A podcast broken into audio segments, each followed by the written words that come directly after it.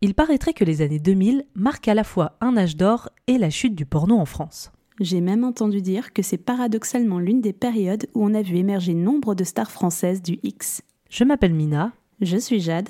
Et vous écoutez l'épisode 63 du N'importe Q. Des câlins, Didier, des câlins. J'ai des tonnes de câlins à t'offrir. Déloque-toi. Tu retires tout, y compris le tampax. Ça manque un peu d'érotisme. Mais je ne suis pas une professionnelle, madame. Je fais ça pour développer ma personnalité. Vous savez, je les connais, les filles de votre genre. Oh, bah c'est joli ce que vous me faites voir là. Si on faisait une petite partouze Oh, moi, tu te crois, j'ai jamais essayé. Le peuple a voté et nous voilà. On vous a demandé sur Instagram de désigner les actrices X qui, à vos yeux, représentent le meilleur du porno français des années 2000. Dans cet épisode, on vous dresse le portrait de trois actrices qui ont marqué l'Hexagone à une époque où l'âge d'or du X tricolore prend fin. Il fallait bien que ça arrive un jour. C'est à mon tour de faire la chronique pour un portrait d'acteur ou d'actrice X. Jusqu'à présent, le hasard a fait que c'était à Mina de s'y coller. On la remerciera pour toutes ces années de bons et loyaux services. Je prends la relève. Et quoi de mieux que d'aborder les actrices des années 2000, sachant que, étant née en 1994, je n'avais que la dizaine à peine alors que Clara Morgan batifolait sur les plages du Sud ou que Rocco Siffredi enchaînait les gonzos. Donc c'est une période assez nébuleuse en termes de pornographie pour la petite fille que j'étais, et c'est bien normal. En fait, toutes ces femmes, je les ai rencontrées bien après leur âge d'or dans le X. Il y a eu par exemple Tabata Cash, figure emblématique des années 90, dont j'ai eu un aperçu sur le plateau du Grand Journal alors que je faisais partie du public. Elle venait sur le plateau parler de sa reconversion en tant que chef d'entreprise de la revue Hot Video. Une journaliste en quelque sorte, comme ce que j'aspirais à devenir à l'époque, du haut de mes 20 ans. Quelques années plus tard, je tombe sur le blog d'une ancienne actrice X qui montre son quotidien entre apprentissage de la voltige et de la cascade. Cette femme, je la connais de nom. Céline Tran, alias Katsuni, dans une précédente carrière. Même si je n'ai vu aucun de ses films, je suis son blog Ma vie de ninja, où je ne loupe aucun poste, et peu à peu, Céline Tran devient l'une des premières personnalités que je suis de près sur les réseaux sociaux. Sa carrière dans le X, je ne m'y intéresserai qu'une fois sa biographie sortie en 2018, Ne dis pas que tu aimes ça. À cette époque, on a déjà en tête avec Mina de lancer un média abordant la pornographie et je me prends de fascination pour cette femme qui semble avoir eu autant de vie que j'ai eu de figurines de dinosaures. Et j'en ai eu beaucoup. Et puis il y a eu Ovidie. Elle, je la connais depuis que je suis ado. Et pour cause, je lui dois une bonne partie de ma connaissance sur la sexualité, que ce soit à travers la représentation de la sexualité des femmes, du désir ou ses explorations de l'univers pornographique. Eh bien, sachez que jusqu'à très récemment, à savoir le lancement de ce podcast il y a 4 ans, j'ignorais qu'Ovidie était une ancienne actrice pornographique.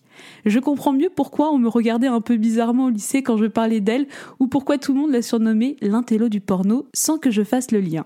Bah oui, je pensais que c'était juste parce qu'elle en parlait, pas parce qu'elle en avait fait partie. Je suis un peu neuneux. Maintenant, je n'ai plus de tabou à le dire, j'admire ces femmes. J'admire leur parcours, l'image qu'elles se sont construites, ou plutôt reconstruites après l'arrêt de leur carrière pornographique. Non pas que ça n'aurait pas été le cas si elles en faisaient toujours partie, mais je trouve que de tels parcours forcent l'admiration et nous enseignent de précieuses leçons de vie. Qu'on peut explorer son désir, faire partie d'une industrie décriée et derrière devenir chef d'entreprise, journaliste, réalisatrice, documentariste, cascadeuse et bien d'autres choses encore sans jamais renier son passé porno. Et ça me parle parce que ça fait plus d'une fois que j'ai changé de carrière, et en lançant n'importe qui, j'ai eu un peu peur que mon CV impeccable se retrouve entaché d'un bon gros Cette meuf parle de porn, quand bien même je n'ai jamais foutu un orteil dans cette industrie. Et vous savez quoi? Aujourd'hui, j'en ai plus rien à foutre. Je suis putain de fière de ce que je fais et de m'intéresser au porn au point d'en faire un à côté professionnel. Je vais laisser le mot de la fin à Céline Tran qui m'a dédicacé son autobiographie avec le mot suivant. Pour Jade, je t'embrasse et je te souhaite beaucoup de plaisir et de joie dans le chemin que tu choisiras. Ovidie, bonsoir, vous avez 20 ans, euh, vous avez déjà fait 20 films X professionnels. 22, 22. 22 Ah ouais, c'est encore mieux. Et vous avez aussi un doc de, de philo, vous l'avez eu à l'âge de 18 ans, c'est pour ça qu'on vous appelle... 19, 19. 19. Les mal avec les chiffres. hein. Ouais. Et vous avez fait un 68, 69. Et c'est pour ça qu'on vous appelle l'intello du X. Je ne l'ai pas forcément voulu, mais euh, on m'appelle l'intello du X, c'est un fait. Ouais, Mm. bah oui, vous êtes la seule, à mon avis, qui a un doc de philo quand même. Oui, mais bon, euh, c'est vrai que je trouve ça un peu péjoratif, l'intello du X, parce que ça voudrait dire que sous prétexte que j'ai un doc de philo, je suis plus intelligente que les autres, Ouais. alors que dans Alors le que vous X, connaissiez le euh, prof, en fait. bien, alors vous dites je suis une sex worker, c'est assez Oui. bien. hein. Alors, euh, vous dites en plus que 22 films en deux ans, c'est rien du tout, euh, parce que si j'avais choisi n'importe quoi, j'aurais pu en faire une centaine. Un film se tourne en 5 jours et 5 nuits.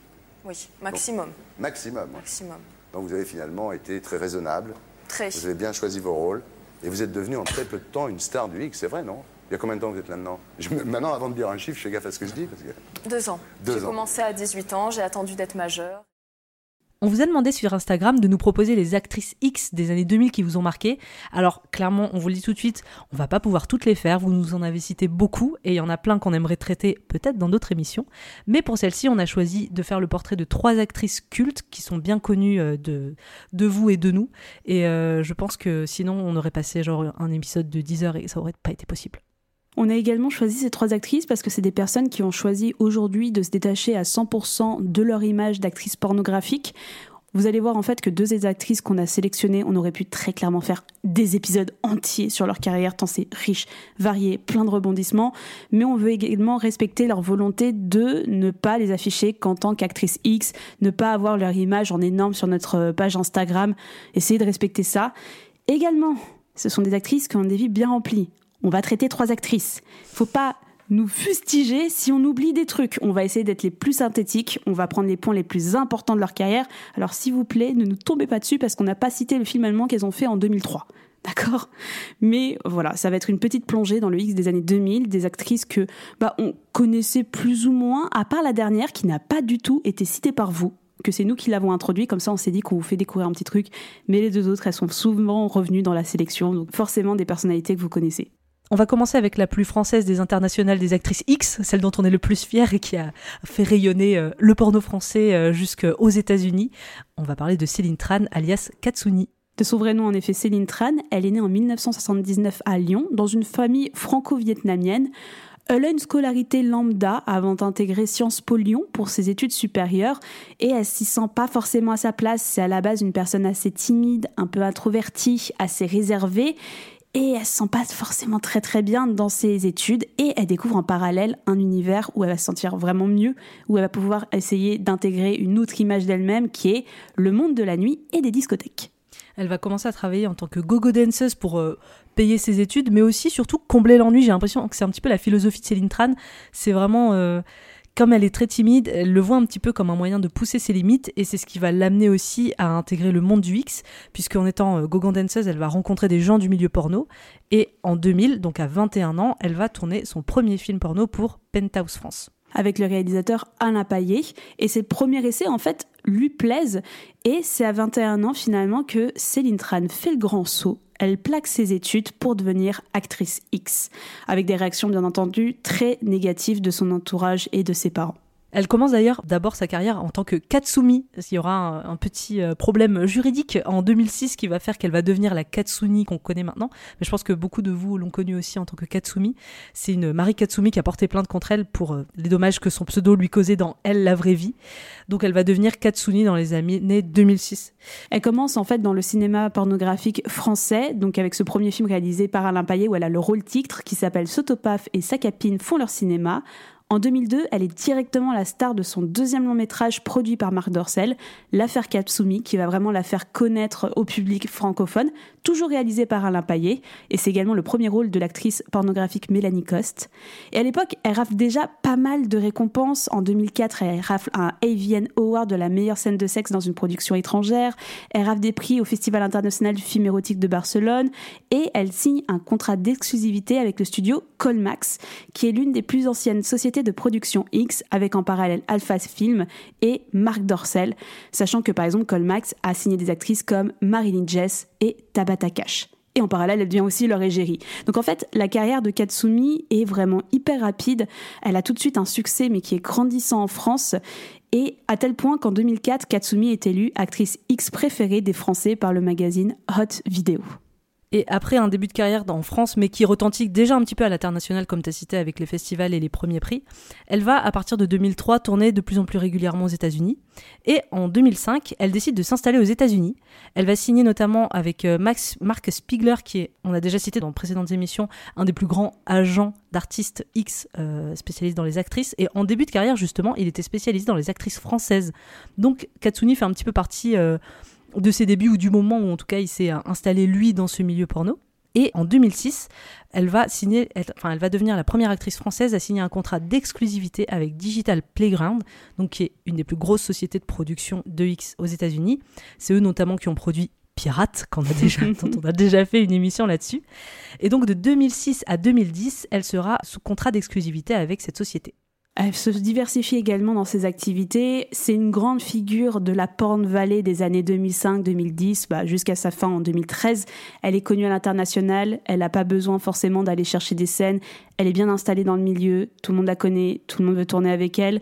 Elle se permet quand même de diversifier ses activités, entre autres en proposant des spectacles érotiques, un petit peu plus grand public pour le coup, qui l'occupe au moins deux ou trois soirs par semaine elle commence également à euh, déclarer et devenir propriétaire de sa marque pour pouvoir vendre son image. Par exemple, c'est l'une des premières actrices pornographiques à avoir son image, enfin sa propre flashlight, sa propre vaginette, si je peux le dire de manière un peu plus grossière, au monde. Et elle commence également à réaliser des petits films pour Dorsel et en 2009, elle reçoit le Hot Door de la meilleure actrice X, donc qui est une énorme récompense dans le milieu du X français. Bah, elle reçoit d'ailleurs, en fait, c'est l'une des actrices euh, françaises et même internationales, je pense, à avoir reçu le plus de prix. Elle a eu 29 euh, prix internationaux, 12 AVN Awards et peut-être même plus si on calcule. Mais euh, en tout cas, c'est vraiment l'une des personnes les plus célébrée dans ces débuts des années 2000. Je pense même que c'est ça a été la plus célébrée pendant un petit bout de temps. Je me demande même si ça l'est pas à l'heure actuelle. J'ai pas de comparaison, mais j'ai lu dans plusieurs articles qu'à l'heure actuelle, c'était toujours l'actrice pornographique la plus récompensée de l'histoire mm. du porno. Je sais pas si c'est toujours le cas parce que vu que la plupart des actrices qui montent en ce moment, c'est souvent des petites jeunes qui ont commencé il y a pas si longtemps que ça, elles peuvent pas avoir l'impact qu'a eu euh, Katsumi à l'époque. C'est pas possible en parallèle de son activité d'actrice, c'est quelqu'un qui est quand même assez médiatisé, qu'on va voir un petit peu sur les plateaux télé, on va la voir chez Ardisson, et c'est quelqu'un qui va aussi signer euh, une relation assez forte avec Canal+, pour qui elle sera assez présente pour le Journal du Hard, donc la fameuse émission dédiée à l'actualité pornographique sur Canal, donc ça, c'est dans les années 2000. Elle va faire aussi l'objet d'un documentaire euh, sur MCM par, euh, autour de sa vie et de son activité d'actrice pornographique. Donc c'est quelqu'un qui, en plus, en dehors du monde pornographique, auprès du grand public, est vachement euh, mis en avant et montré sur les plateaux, enfin vraiment auprès du grand public. Elle se diversifie également dans le cinéma. Par exemple, elle a tourné pour un segment de Gaspard Noé, mais également elle est assez oui, comme tu dis, représentée dans les médias français, par exemple en 2010, elle a l'occasion de tenir une émission sur les hentai, sur MCM, les mangas sexy de Katsuni, qui a été arrêtée malheureusement un an plus tard à la demande du CSA. Par contre, pour laisser touche pas à mon poste, ça y a du monde, il hein. a pas de souci. Par contre, pour parler de hentai, euh, non, non, non, vous n'en verrez point. Donc c'est vrai que Katsuni, c'est une actrice qui a une bonne image de manière générale dans les médias. J'ai regardé pas mal d'interviews d'elle euh, de l'époque, qui date de sa période où elle était encore active dans le X. elle a une bonne image, j'ai pas l'impression de la voir se faire beaucoup défoncé dans le milieu. Non, c'est clair, et en plus, elle est même appelée, j'ai l'impression, par ses médias. Enfin, typiquement, elle avait un espèce de blog ou billet de blog vers les années 2012, donc là, on approche de la fin de sa carrière. Oui, ma vie de Mais euh, pour l'Ops et euh, pour les Inrocks aussi, elle a pas mal écrit. Enfin, on sent que c'est quelqu'un. Bah, c'est un petit peu, comment dire, euh, c'est la fille française qui a intégré le milieu du X aux États-Unis, donc c'est un petit peu, comment on appelle ça, les journalistes qui sont à l'étranger, qui apportent les news. Ah oui, un envoyé spécial, quoi. c'est un peu l'envoyé spécial du X aux États-Unis, quoi. Et le 14 août 2013, après 13 ans de carrière, Katsuni déclare sur Twitter mettre un terme à sa carrière dans le X. Je cite J'ai arrêté pour les mêmes raisons pour lesquelles j'avais commencé, le plaisir. Pas seulement physique, mais aussi mental, celui d'explorer. Après plus de 10 ans, j'avais fini ma petite quête personnelle. J'aurais pu continuer à en vivre, mais il me faut plus pour m'investir dans quelque chose.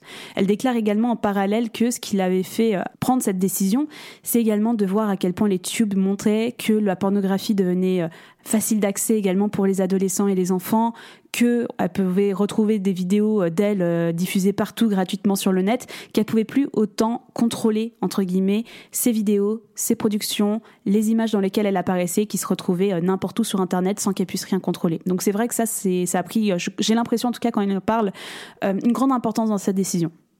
Mais la carrière de Katsuni ne s'arrête pas là, puisque Katsuni redevient ou devient tout simplement Céline Tran d'un point de vue professionnel.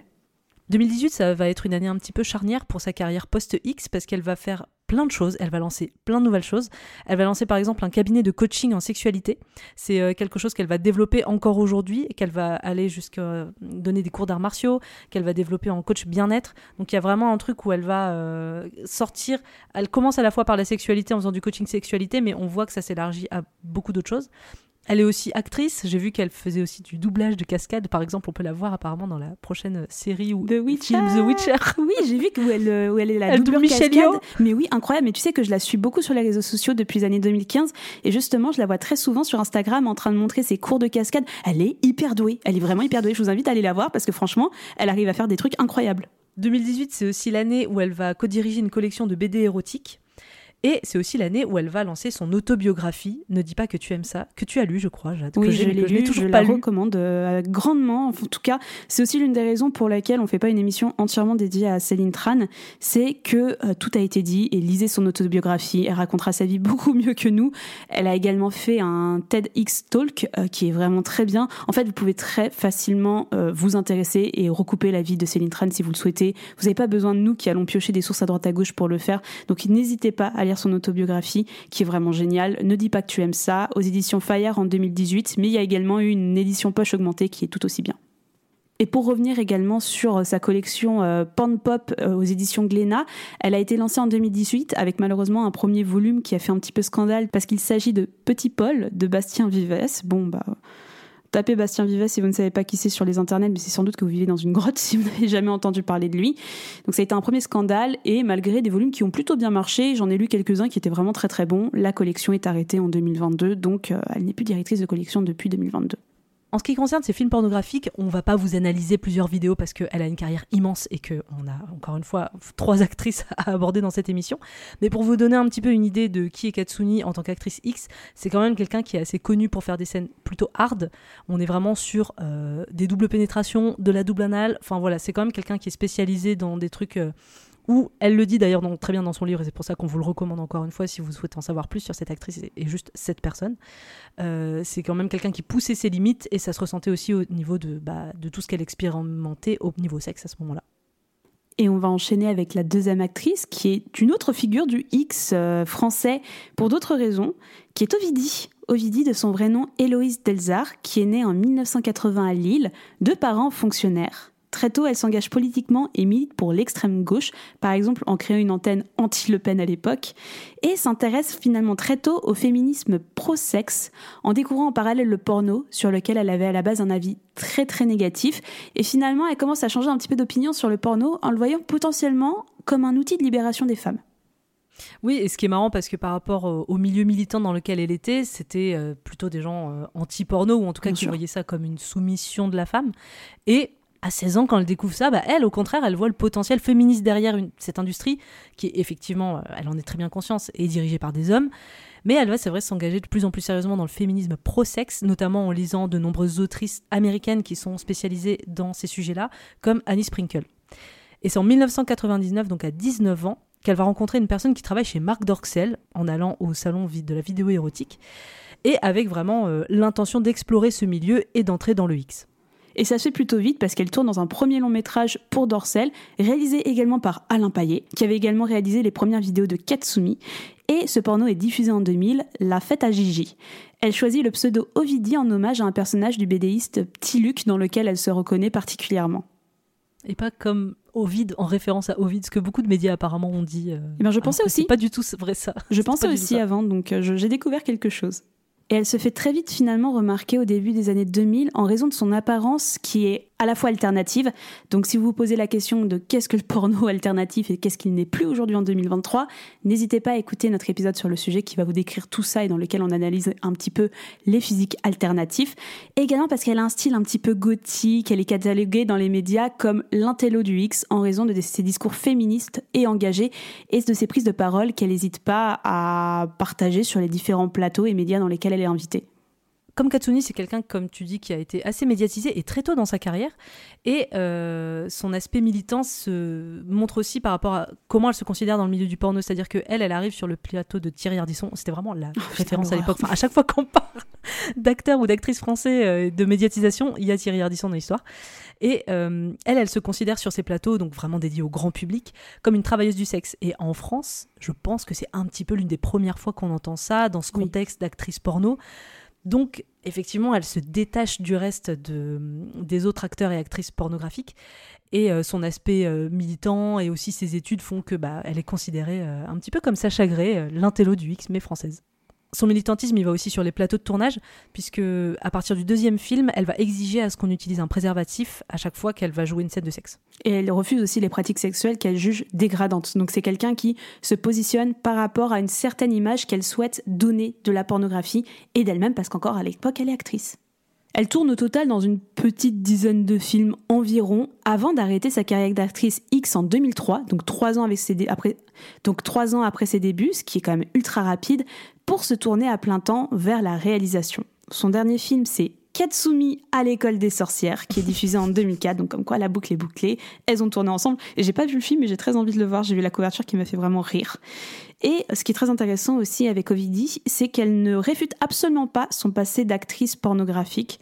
Au contraire, mais sur les plateaux, elle refuse, quoi qu'il arrive, d'être étiquetée comme étant une ancienne vedette du X. En tant que réalisatrice de films pornographiques, elle va commencer principalement par des films produits par Marc Dorcel.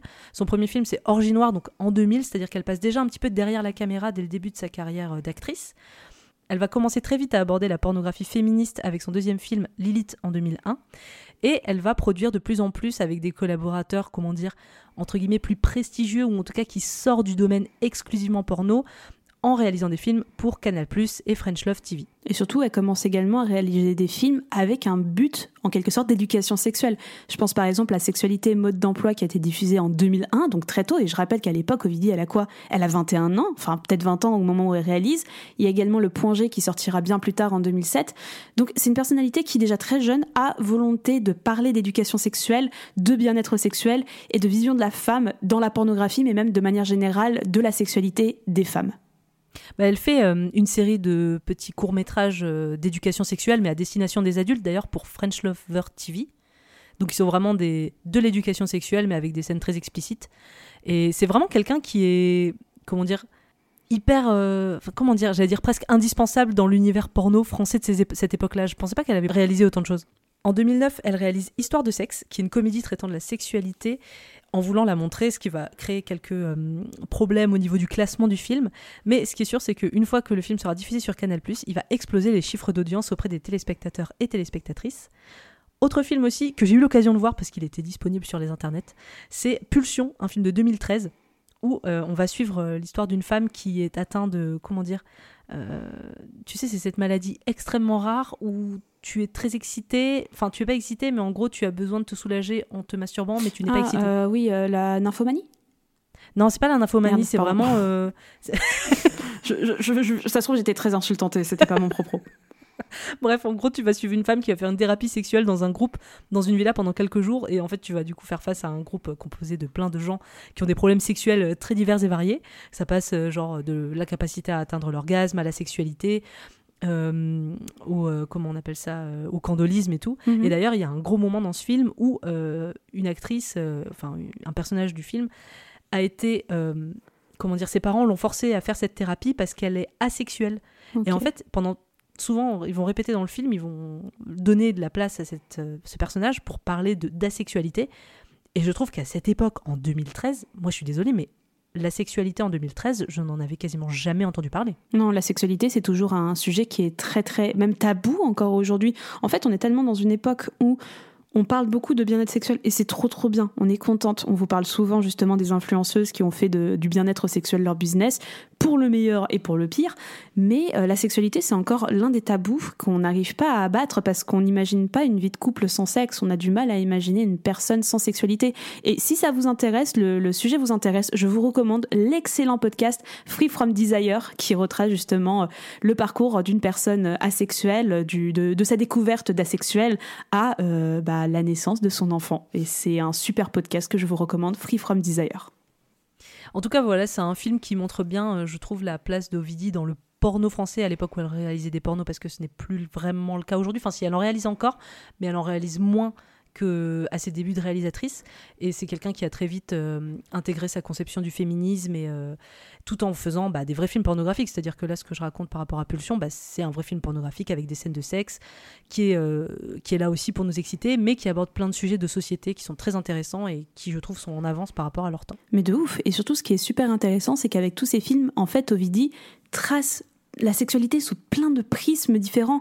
Par exemple, il y a Infidélité qui justement s'intéresse à la crise de la quarantaine et au déclin du désir. On a la liberté sexuelle qui parle de télé-réalité et de sexe communautaire. On a surtout Le baiser avec Madison Young, une très très bonne actrice, qui se veut être une vision un peu plus juste de la bisexualité que Ovidi euh, estime à juste titre, mal représenté dans le porno mainstream.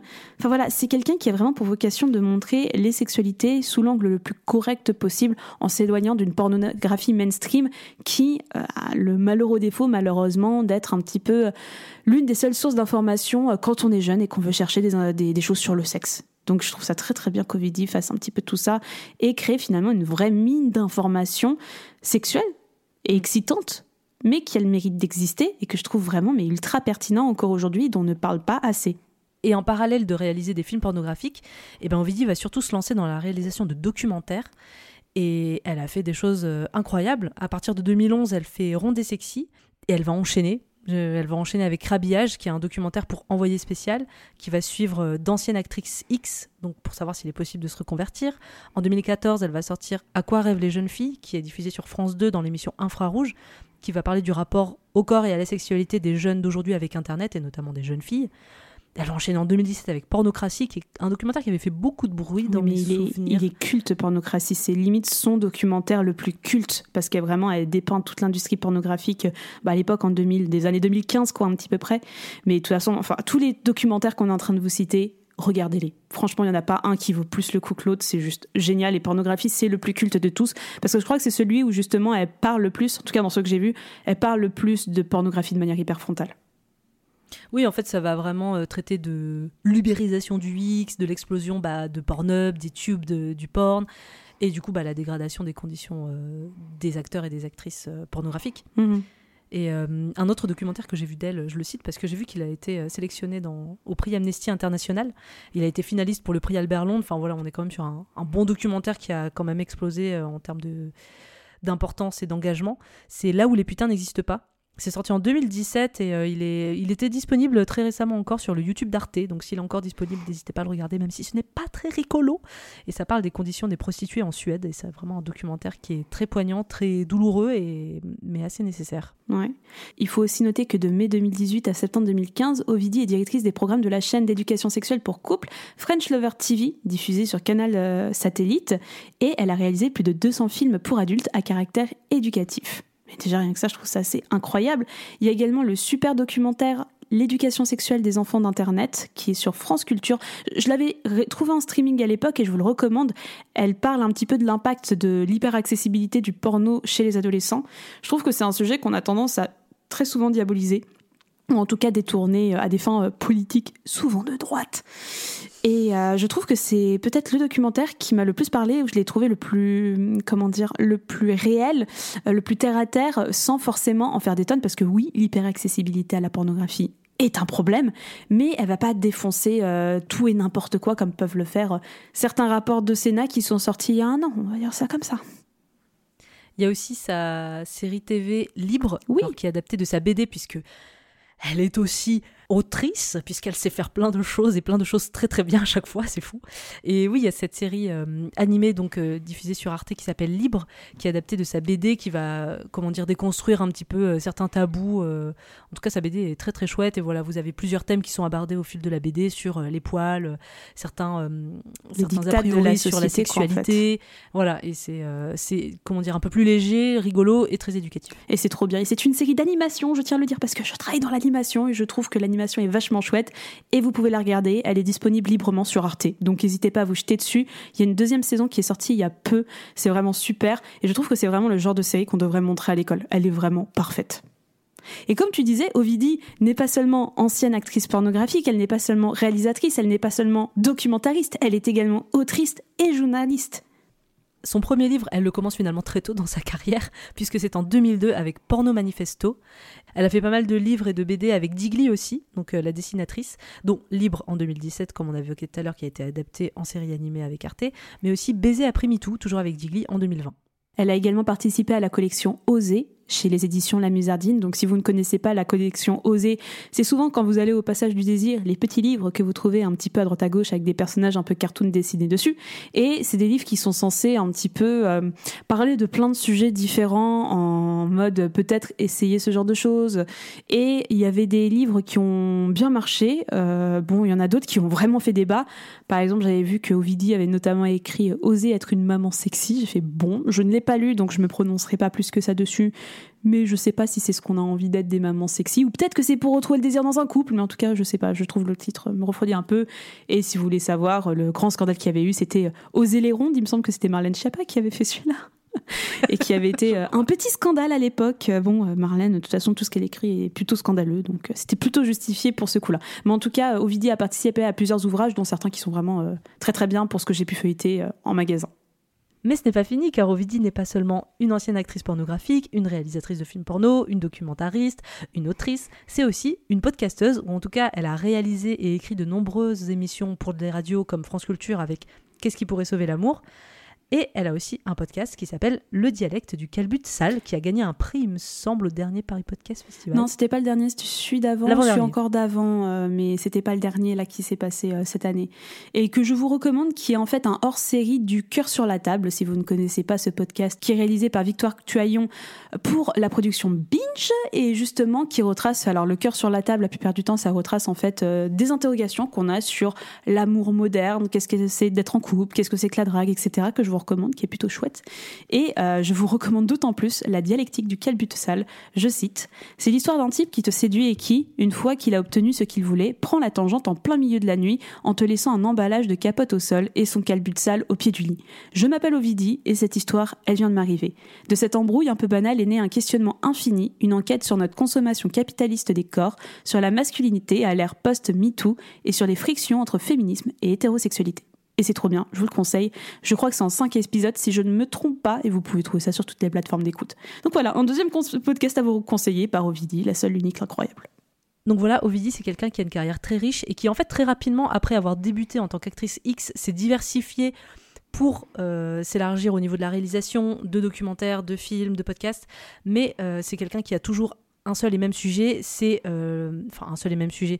Disons que elle, ce qui l'intéresse, c'est vraiment la question de l'intime et du politique. C'est vraiment ses sujets de prédilection dans tout ce qu'elle aborde, que ce soit ses livres ou ses documentaires. Et c'est quelqu'un qui est très militante, très engagée depuis ses débuts. On a même vu avant d'être actrice qu'elle était déjà très engagée, politiquement parlant. Et donc elle continue encore aujourd'hui de militer auprès des travailleurs et travailleuses du sexe.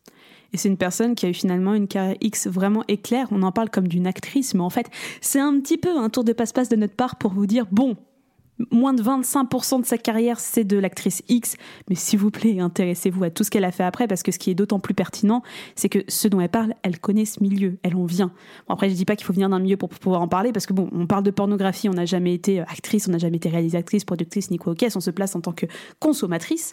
Mais ce qui est intéressant avec Ovidie, c'est que son discours a vraiment beaucoup de sens. C'est quelqu'un qui a gravité dans ce milieu, c'est quelqu'un qui continue de s'interroger, qui continue de s'informer sur ce milieu, et qui a un discours d'autant plus pertinent si on prend en compte tout le parcours qu'elle a pu avoir euh, depuis ses 19 ans, ce qui est quand même très tôt par rapport à ce que tu dis, c'est quelqu'un qui continue de s'informer et de se tenir au courant de, tous ces sujets de société.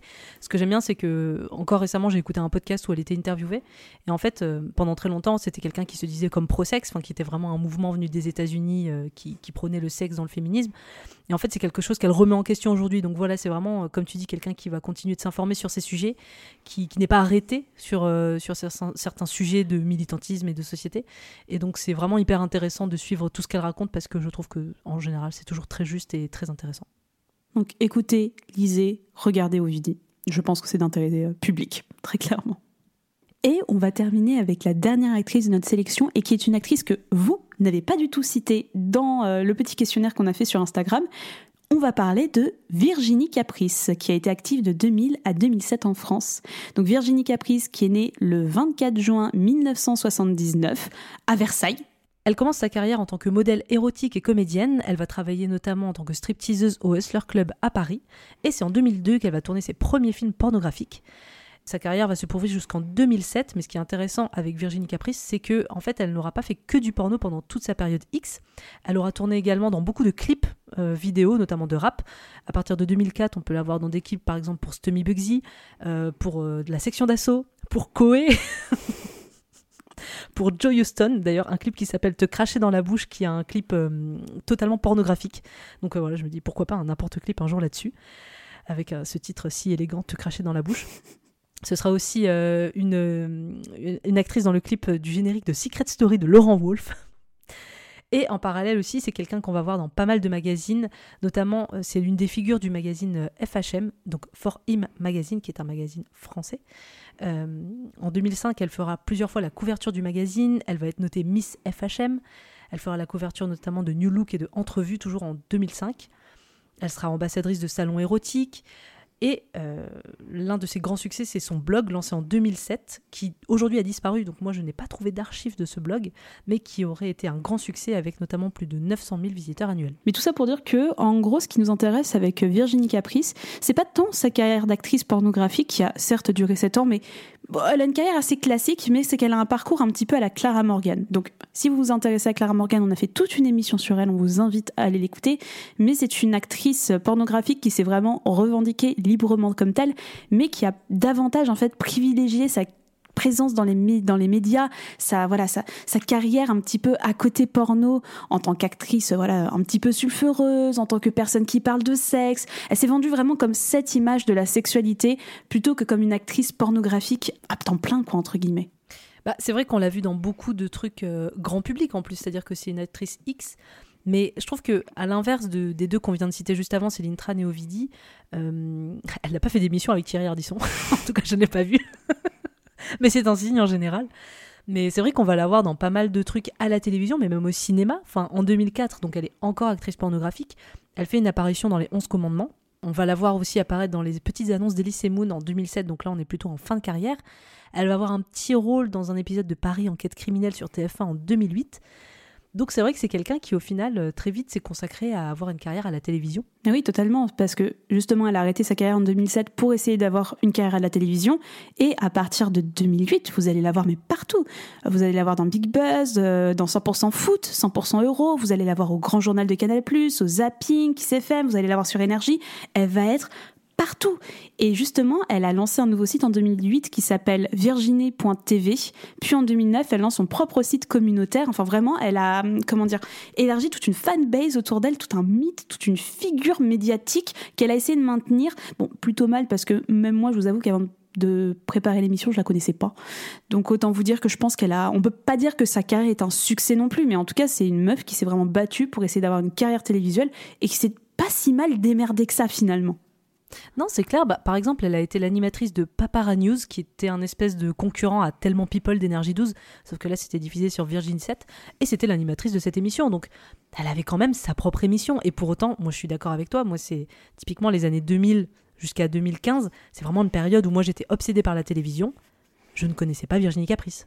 Non, et surtout que aussi, ce qui s'est passé, c'est qu'à partir des années 2010, elle s'est un petit peu plus réorientée vers la télé-réalité, notamment en faisant des apparitions en tant qu'invitée surprise pour les anges de la télé-réalité 2. Elle est également devenue chroniqueuse du site Portail Secret, qui en gros est une sorte de blog sur l'émission Secret Story, où elle donne un petit peu son avis. Elle a essayé vraiment de se diversifier partout. Elle a même été au Palma Show, Very Bad Blague. Enfin, elle a vraiment été partout. C'est ça qui m'étonne, c'est que comme toi, moi je suis plus culture internet, mais je m'intéresse un peu à tous ces phénomènes-là. Jamais entendu parler d'elle alors qu'elle était littéralement partout. Et c'est à tel point qu'en 2012, elle a fait le buzz pour, euh, pour l'Euro 2012 en commentant et en faisant des pronostics de foot sexy en s'appelant Vivi la pieuvre. Enfin, elle est incroyable. Cette... Non, mais cette nana est incroyable. Moi, je trouve ça fou. De cette... Elle était sur tous les terrains. Elle pouvait vous parler de tout. Elle pouvait vous parler de foot, de sexy, de secret story, de télé. Elle pouvait vous parler de tout. C'est ça que je trouve dingue avec elle. Alors après, euh, quelque chose qui a noté aussi, vu que apparemment vous, enfin vous nous avez pas conseillé Virginie Caprice sur Instagram, donc peut-être que vous ne la connaissez pas. Physiquement, euh, c'est une blonde, donc on peut un peu la comparer à Clara Morgan là-dessus. Elle est blonde ou elle est brune, Clara Morgan? Ouais, elle est châtain clair. Châtain clair. Ouais, châtain clair. Eh ben, disons que euh, Virginie Caprice, c'est Clara Morgan, mais version plus X. Elle a vraiment, désolé de le dire, mais un peu plus la gueule, ou en tout cas le jeu et la manière, le comportement d'une actrice pornographique un petit peu folle, un petit peu euh, youhou, voilà, je suis nue, c'est rigolo. et je trouve que c'est quelqu'un qui va, c'est quelque chose qui va un petit peu nuire à sa carrière. Et typiquement en 2010, elle est quand même connue pour quelques bad buzz. Enfin, il y avait tout un truc où pour Secret Story, elle aurait dit à tout le monde qu'elle avait couché avec un candidat, mais qu'en fait non. Et en fait, bon, on sent qu'elle essaie un petit peu de grappiller l'attention comme ça. Et ça prend pas vraiment. Et en 2010, elle va faire un bad buzz puisqu'elle sera euh, sur Goom Radio. Je ne connaissais pas cette radio. Mais ce qu'elle va dire quand elle va être euh, accueillie dans la radio, c'est pour l'instant je suis au chômage, c'est pour ça que je suis là, sinon je ne serais pas sur Goom Radio. Très sympathique, ça fait toujours plaisir. Et elle va finir par quitter le plateau. Alors je pense que les gens de l'émission n'étaient pas très sympas avec elle et, et se moquaient un petit peu d'elle, donc je peux comprendre son agacement. Mais elle finit par quitter le plateau en disant Allez vous faire enculer, vous êtes des gros PD taquins. euh. voilà. Euh, vous êtes des... Enfin voilà, non. Bref. Oui, c'est pas très bien vu de faire ça à la télé. Ne faites pas ça si vous passez dans une émission radio, on vous le déconseille vivement. Et finalement, à partir des années 2012, bah, elle disparaît un petit peu de la circulation. Moi, en tout cas, j'ai pas retrouvé grand chose sur elle.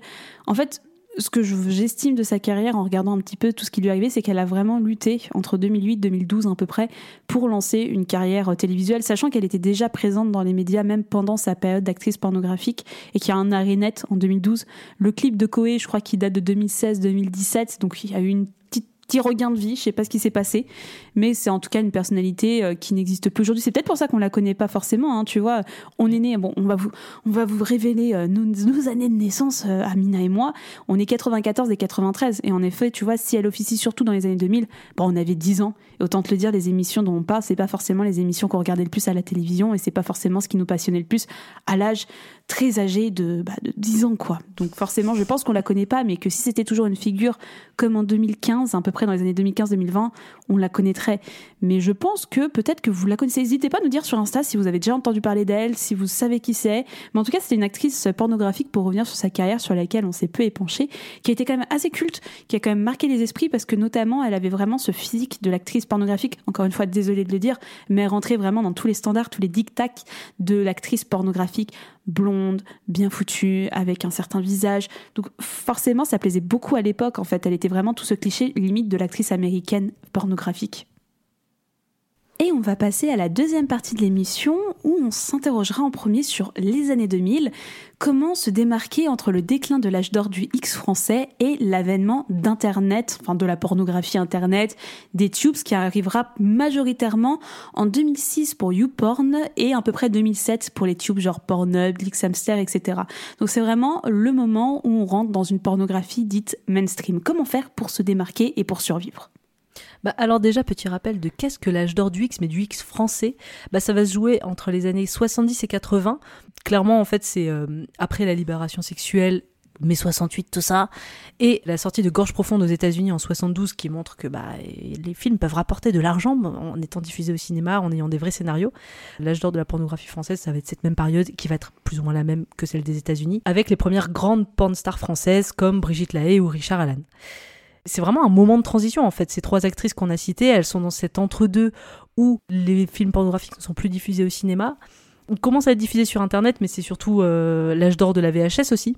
Et l'âge d'or des blogs aussi, c'est important de le préciser, mais c'est l'âge d'or des blogs. Et elles sont dans cet entre-deux où bah, le système, euh, comment dire, de la pornographie, c'est plus le même, c'est moins réglementé, c'est beaucoup plus. Enfin voilà, on est, on plus dans un système euh, de vrai cinéma, entre guillemets, on va être sur des films beaucoup plus courts, sur du gonzo aussi qui a déjà explosé depuis les années 90. Donc c'est pas du tout la même consommation. Je sais pas s'il y a vraiment une, une, réponse à cette question avec ces trois actrices parce qu'elles sont à la fois très différentes, mais j'ai l'impression que le truc qui les rassemble et qui fait que elles ont réussi, et que c'est quand même des noms connus, tu vois, même si euh, Virginie Caprice, euh, a priori, n'est pas la plus connue des trois, bah, elle a quand même sa page Wikipédia, donc elle a quand même marqué son époque.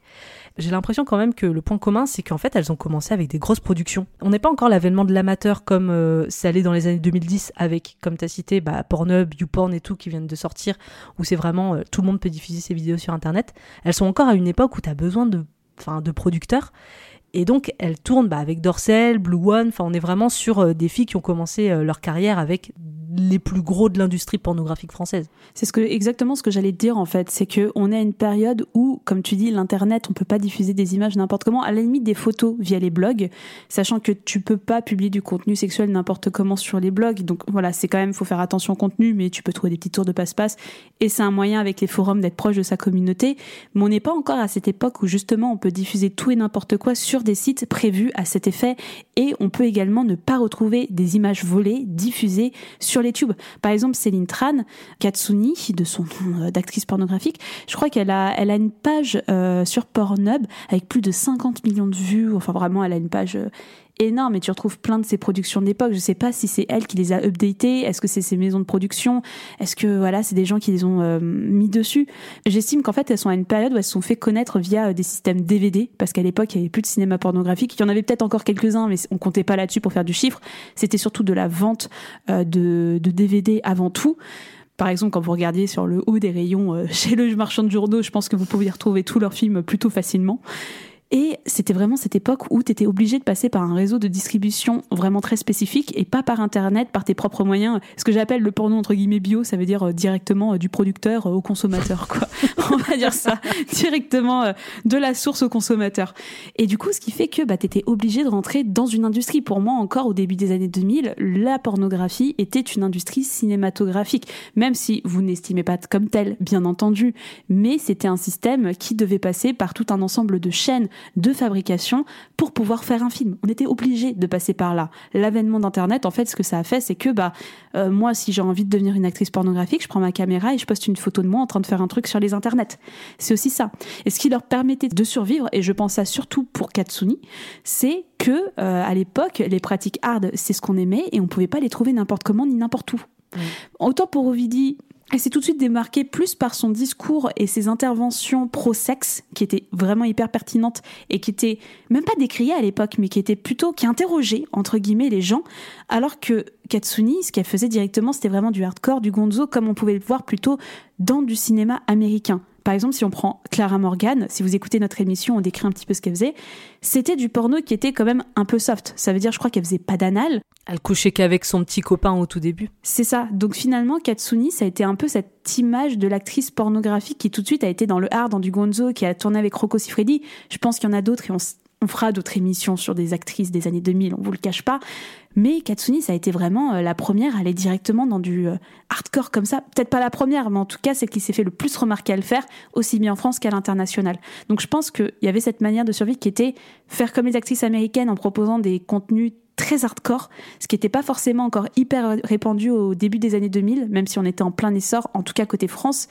Et en même temps, il y avait bah, créer son image, créer son discours, et pas juste vivre du porno, mais vivre également de la médiatisation, parce qu'à l'époque, la télé et la radio, c'est tout ce qu'il y avait, plus qu'Internet, pour pouvoir médiatiser son image. Ça avait du poids à l'époque, pas comme aujourd'hui où on peut lancer un Insta, on peut lancer un OnlyFans, on a Twitter.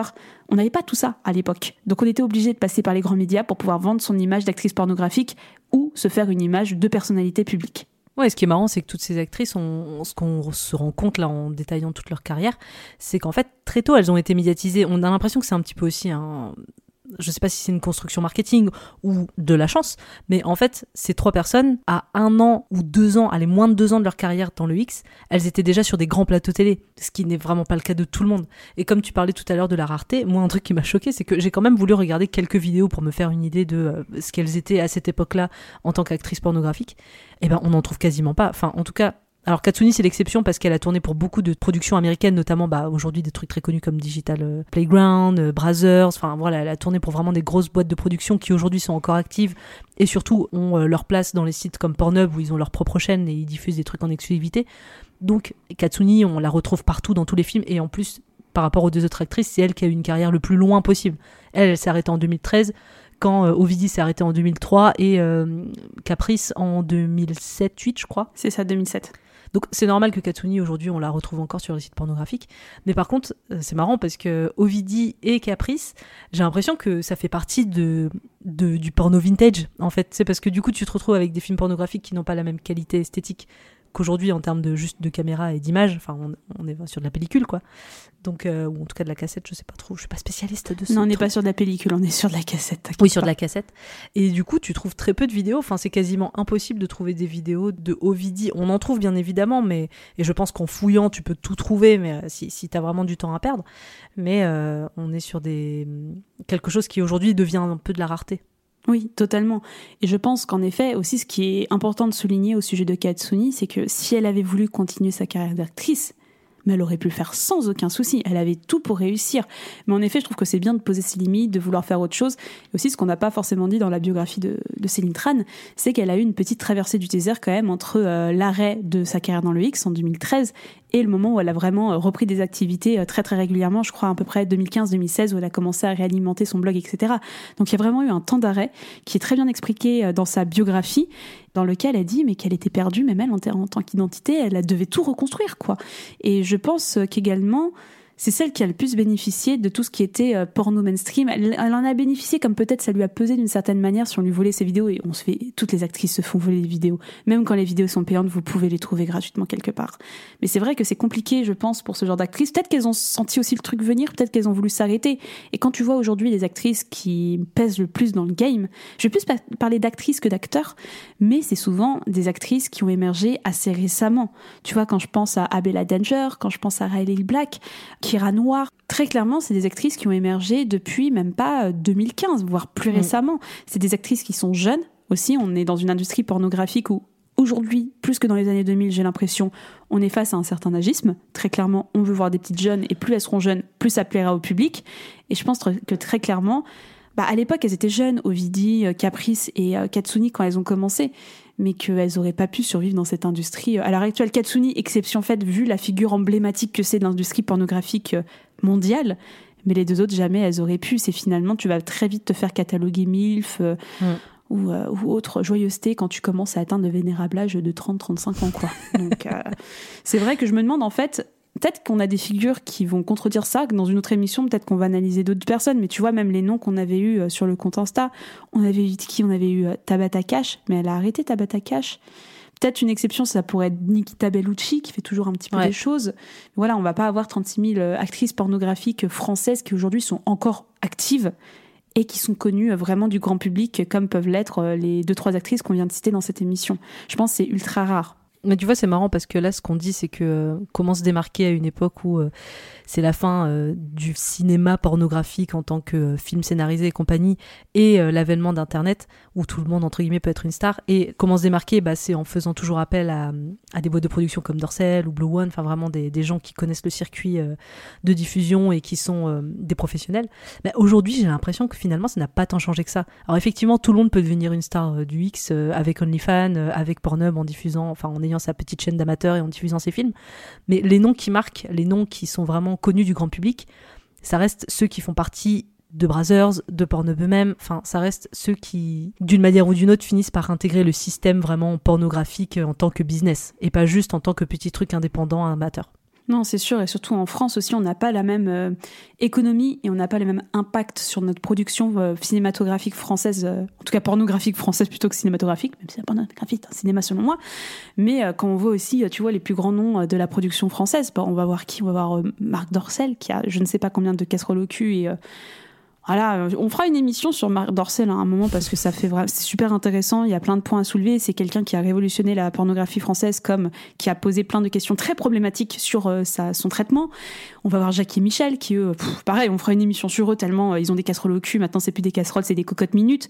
Donc voilà, on, on est vraiment une industrie. On n'est pas dans une industrie en France qui régularise entre guillemets, mais qui en tout cas pose des chartes, des, des, bonnes conditions de tournage. Il y a, y a pas de comment dire je sais plus comment on appelle ça, tu sais, dans le monde du cinéma, quand euh, il y a des conventions ou des chartes ou ce genre de choses, des syndicats, justement sur les tournages, faut se dire que, en fait, moi, ce qui me tue, c'est qu'il n'y a pas de réglementation de la sexualité. Euh, enfin, si, maintenant, on a les, les gens qui, qui vérifient que tout se passe bien quand tu fais une scène de sexe.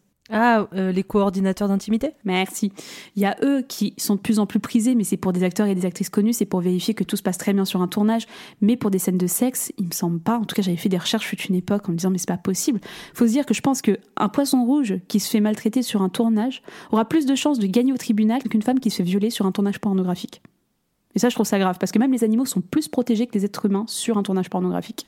Et il faut que ce soit régularisé, il faut que ce soit mieux encadré, il faut que la loi intervienne dans tout ça, et pour le moment, c'est pas le cas. Et je pense que c'est ce qui fait aussi que notre industrie euh, pornographique aujourd'hui plonge, et qu'il y a de moins en moins euh, de grandes productions, à part Dorsel, je- pense pas qu'il y en ait, sauf si t'en as en tête, toi. Non, bah après, c'est plus du côté des productions indépendantes et féministes, mais en tant que grosse production euh, mainstream, Dorsel, je trouve ça, ouais, mainstream vite fait. Mais oui, en dehors des productions pornographiques, féministes, militantes, il y a que Dorsel qui existe, j'ai l'impression. hein. Alors, je, suis- peut-être euh, très à l'ouest et il y a peut-être d'autres trucs et vous allez euh, être choqués de ce que je dis. Il y en- il y en a peut-être d'autres, mais en tout cas, de plus connus au grand public, euh, à part Dorsel, je vois pas.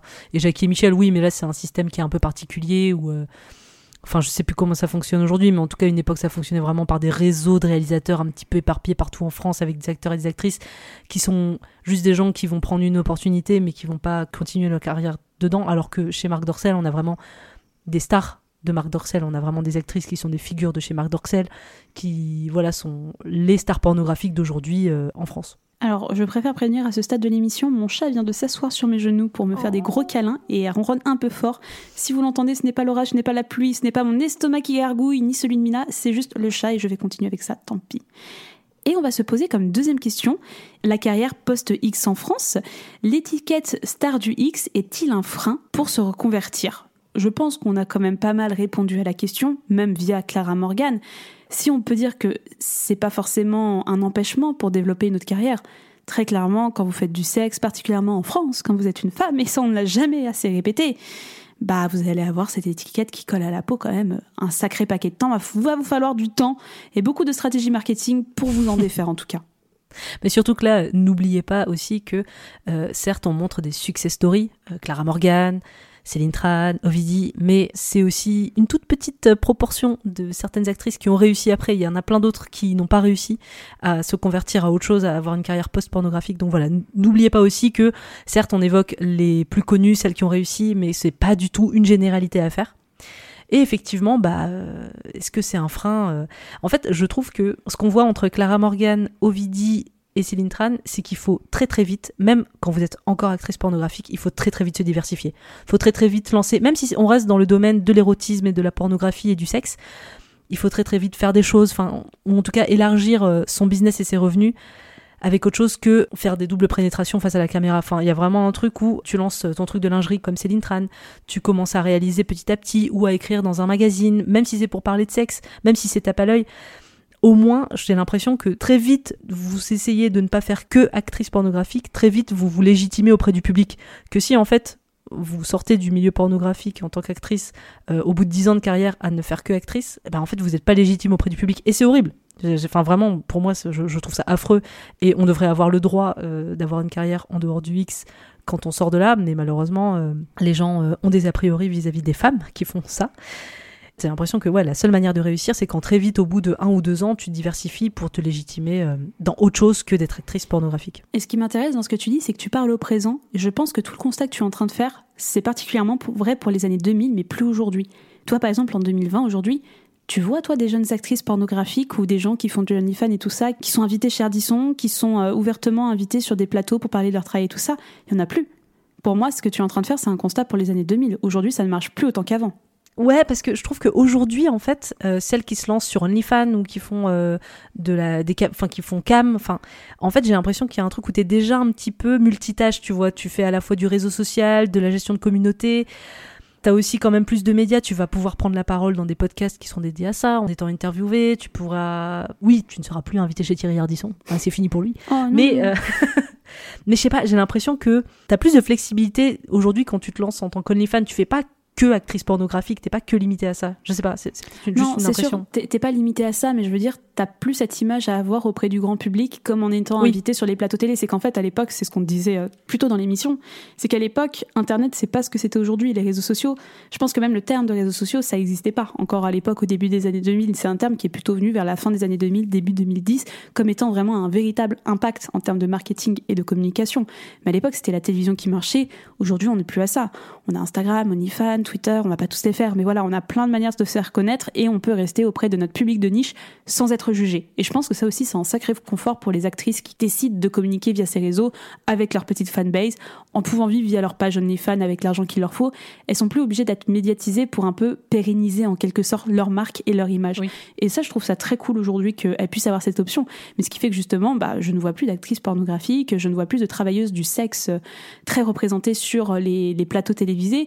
Je me souviens parce que Mina et moi avons fait une licence professionnelle de, journalisme et euh, on avait été invités à participer au Grand Journal, enfin à participer à assister à un enregistrement du Grand Journal et euh, l'invité ce jour-là, écoute peut-être coup du sort, je ne sais pas, bah c'était ni plus ni moins que Tabata Cash. Et tu vois, je, je, trouve ça très rigolo. Donc on parlera d'elle à un moment et elle avait fait une très très bonne intervention. C'était il y a plus de dix ans. Donc vous voyez, c'était quand même une autre période encore où la, la télévision était quand même encore assez importante. Et elle l'est encore aujourd'hui. Mais on ne retrouve plus beaucoup de personnes qui prennent la parole sur ce genre de choses. Je, je vois Libellule, l'influenceuse Libellule, qui s'affiche en tant que travailleuse du sexe et qui a de sacrées casseroles au cul. Je crois même plus qu'elle soit travailleuse du sexe à partir du moment où elle soit devenue euh, influenceuse, je crois qu'elle a arrêté un petit peu ses activités de travailleuse du sexe de ce que j'ai pu entendre. Et voilà, donc finalement, on a plus des influenceurs du sexe qui sont plutôt représentés sur euh, les médias et qui ont une meilleure image parce que c'est des influenceurs, c'est pas des meufs qui vont montrer leur toucha n'importe comment, euh, n'importe où, même si Libellule faisait un petit peu exception.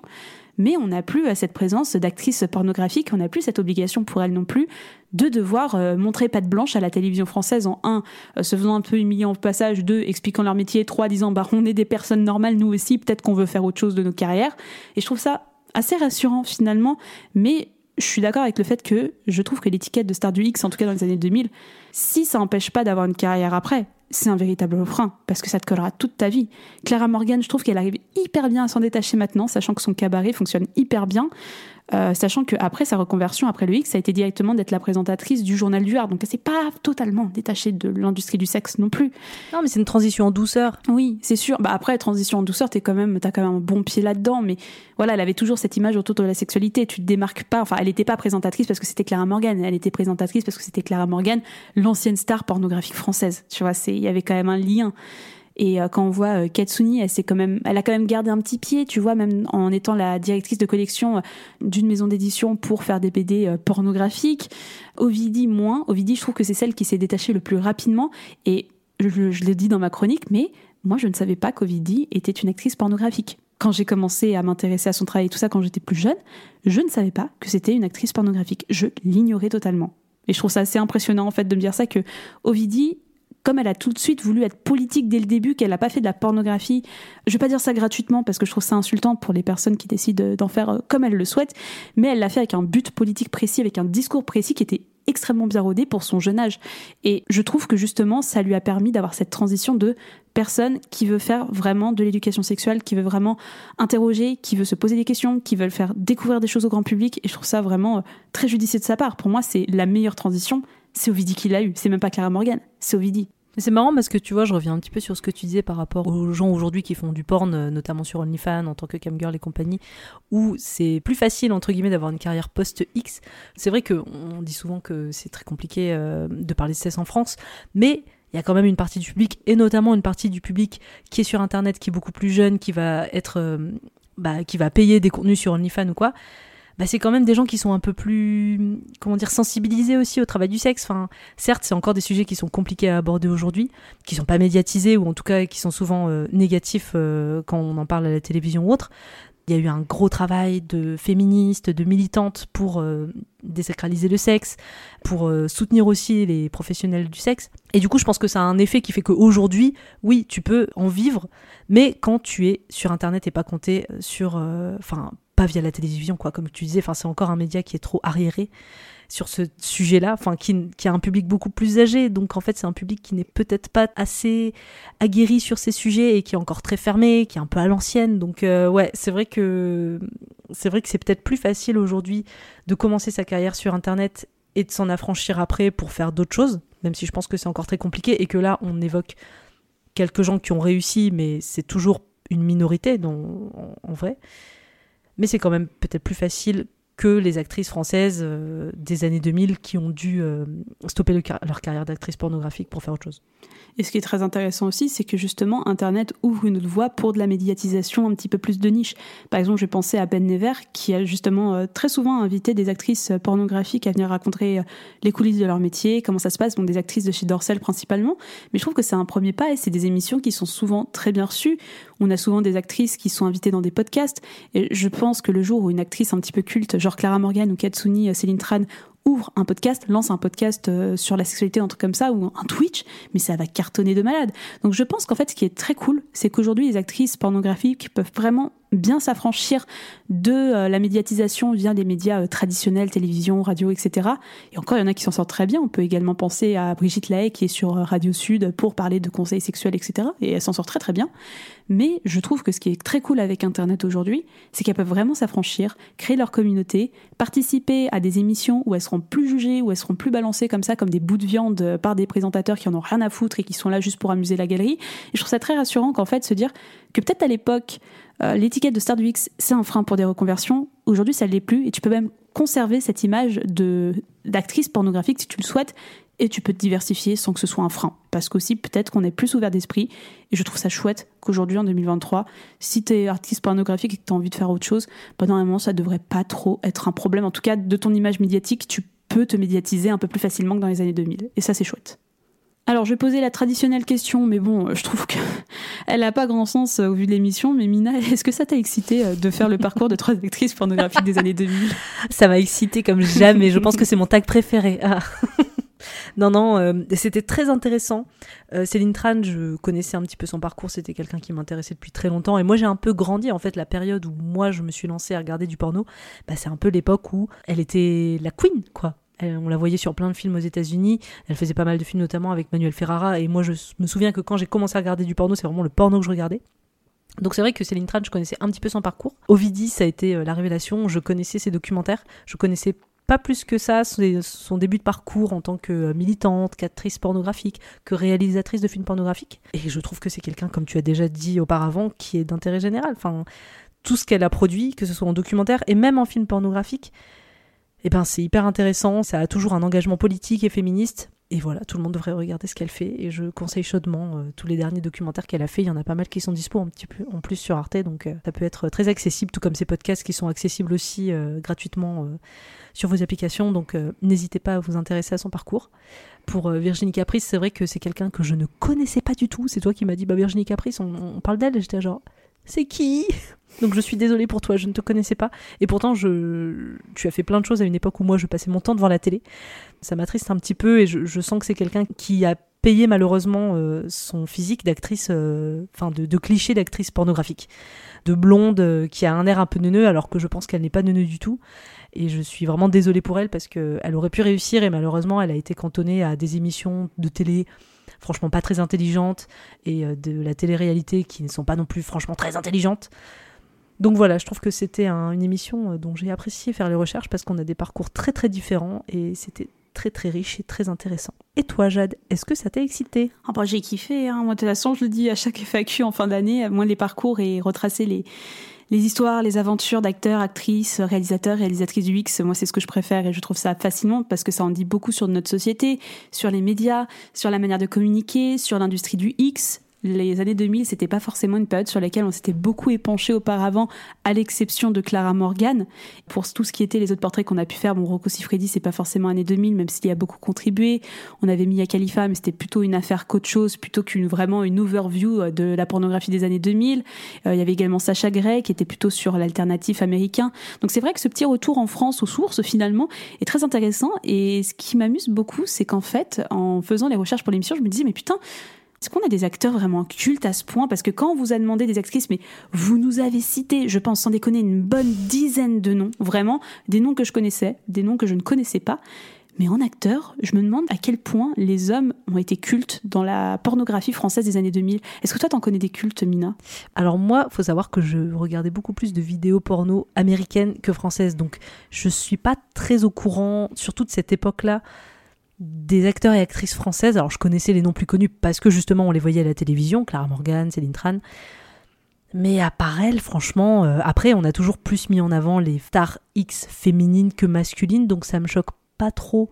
Tu vois, pour genre 5 actrices pornographiques très connues, euh, tu dois avoir un mec. Tu vois, ça doit être à peu près le ratio en termes de visibilité. Donc je pense qu'il y en a, mais moi j'avoue, je les connais pas. En tout cas, moi, ça m'a vachement intéressée. Bah, Céline Tran, je connaissais déjà beaucoup son parcours parce que je m'y étais intéressée, parce que je suis cette nana depuis des années et que je suis. Elle me fascine. C'est une des personnes qui m'inspire le plus au monde, je trouve, euh, de par son parcours, son mindset, tout ce qu'elle arrive à faire aujourd'hui. Je suis, je trouve cette personne extraordinaire. Et lisez son livre et regardez son TED Talk euh, qu'elle a fait euh, justement sur qu'est-ce que c'est qu'être édictée actrice pornographique. Il est vraiment hyper bien. Il dure 20 minutes. Il est dispo sur YouTube. Regardez-le. Ovidie, pour moi, bah, c'est, j'ai, j'ai grandi avec Ovidie, en fait. Et encore une fois, j'ai, je savais pas qu'elle était actrice pornographique. J'ai vraiment découvert hyper récemment. Donc ça a été euh, un petit choc dans mon cœur, pas négatif, mais positif, où je me dis, oh, mais en plus, ça vient de là, c'est fantastique. Et Ovidie, bah, comme dit Mina, comme on n'a pas arrêté de le répéter, lisez, regardez, écoutez. C'est une figure d'utilité publique, c'est important. Euh, vous allez en apprendre vraiment euh, plein de choses que vous ne savez pas forcément même nous. Regardez, écoutez, lisez, c'est fascinant. Et euh, Virginie Caprice, bah, je ne connaissais pas plus que ça. J'avais trouvé son nom euh, en tapant un peu euh, des actrices cultes des années 2000, qui n'est, comme elle n'était pas apparue dans, dans, les noms que vous avez cités, qui semblait avoir une carrière un peu à la Clara Morgan, je me suis dit que c'était une bonne idée d'essayer de vous faire découvrir quelque chose et, et de, de, regarder un profil pas forcément successful, comme tu dis, Mina, mais ça fait partie du jeu. Elles n'ont pas été tout aussi successful. Et euh, sachez tout de même que on va pas oublier toutes les autres. Vous nous en avez cité plein d'autres. Je pense aussi à Nomi, dont j'aimerais vraiment dépendre le portrait euh, dans une émission. Voilà, il y a plein d'autres actrices. On va les faire. Ne paniquez pas. On vous redira sur Instagram, on vous ressollicitera pour un petit peu se caser et faire des choses que vous voulez faire. Mais en tout cas, on espère que cette émission vous a vraiment plu parce qu'il y a plein de figures euh, de la pornographie pour lesquelles on peut pas dédier une émission entière, mais faire des petits portraits comme ça de temps en temps, c'est parfaitement possible. Et ça vous permet de voir qu'il y avait plein de figures, qu'elles ont chacune eu des parcours incroyables, qu'elles ont marqué la pornographie française, voire internationale, voire que leur impact a été bien plus loin que la pornographie. Et c'est important de mettre en avant ces figures qui ont marqué euh, la culture française d'une manière euh, dénudée ou pas. Merci de nous avoir écoutés. On espère que cet épisode vous a plu et que vous avez appris de nombreuses choses sur ces actrices pornographiques cultes du début des années 2000. Si vous avez aimé cet épisode, vous pouvez nous soutenir en mettant 5 étoiles sur Apple Podcast et Spotify. Pour en savoir plus, vous trouverez toutes les références de l'émission dans la description de l'épisode. Rendez-vous sur notre Insta n'importe pour être au courant des prochaines émissions. D'ici là, on se dit à dans deux semaines. Allez, ciao Daniel Julien La route est longue, hein? Bon voyage, Maurice Nous préférons rester ici on va s'en donner à cœur joie. Salut, je vais me faire bourrer toute la journée, j'ai trouvé la queue qu'il me faut. Peut-être est-ce que vous la trouverez vous aussi. Hey, ciao